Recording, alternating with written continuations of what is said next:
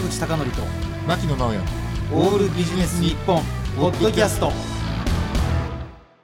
坂口孝則と牧野直哉のオールビジネス日本。本日のテーマははい。お金の増やし方です。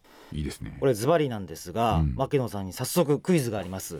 金融資産。はいはい。えー47都道府県ではい。一番多いところはさあどこでしょう？これ家計のですね平均値ですね東京ですか、と思いますよね、うん。実は東京ってベスト5には入っておりませんので9位。おなるほど。1位神奈川県。あ2位奈良県。うん愛知県富山県岐阜県と続きます。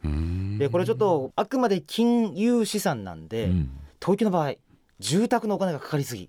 だこれが住宅を含む家計資産だと1位にこれ躍り出るわけです。なるほどなるほど。でまあ今でも昔でも、まあ、お金持ちになるっていう本がすごいまあブームなわけですね、うんうんそれで多くの本をね見てみますとまあ納税者とか資産をたくさん持ってる人に対してこうアンケートをこう出して、まあ、どんな職業ですかとか、うんどうやってお金持ちになったんですかってアンケートを取っているわけです。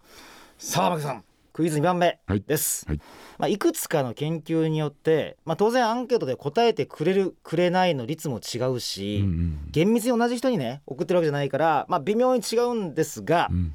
まあ、多くのアンケートでほぼ1位に輝いているうん。職業なんでしょうか、うん、アンケート回答者の職業ですそうですそうです、はい、いやビジネスパーソンサラリーパーソンですか、あえーとですね、うん。まあ起業家。あまずね。なるほど、で起業家という時に、うん。多くの人は起こすの方、うんうん、あの企業を起こす、うんうんうんあのまあいわゆる新しい会社を立ち上げたっていう人を想像するかもしれませんが意外なことに普通の企業の企あ企てるの方の起業家も多いんですね。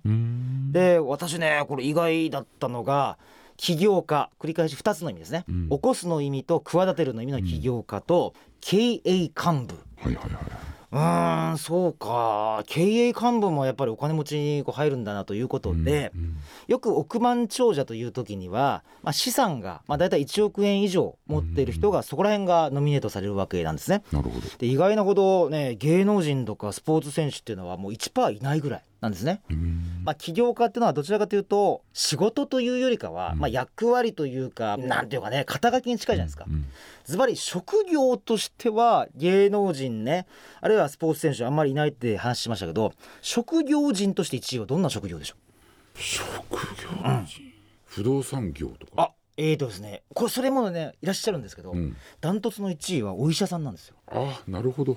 うん。うん。お医者さんが多くてね。でこれはどうやらいくつもの、まあ、郷土大学とかいろんな先行研究を見るだけではなく、うん。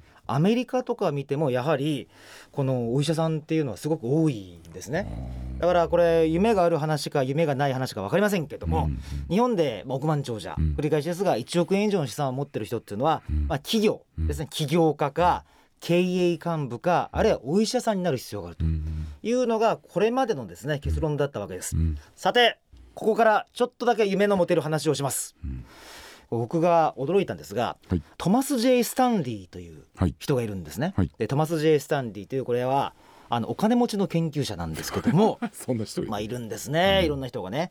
でこの人が非常に面白いことを指摘してます。うん。何かというとこれまでの先行する億万長者の研究とか金持ちの研究っていうのは、うん。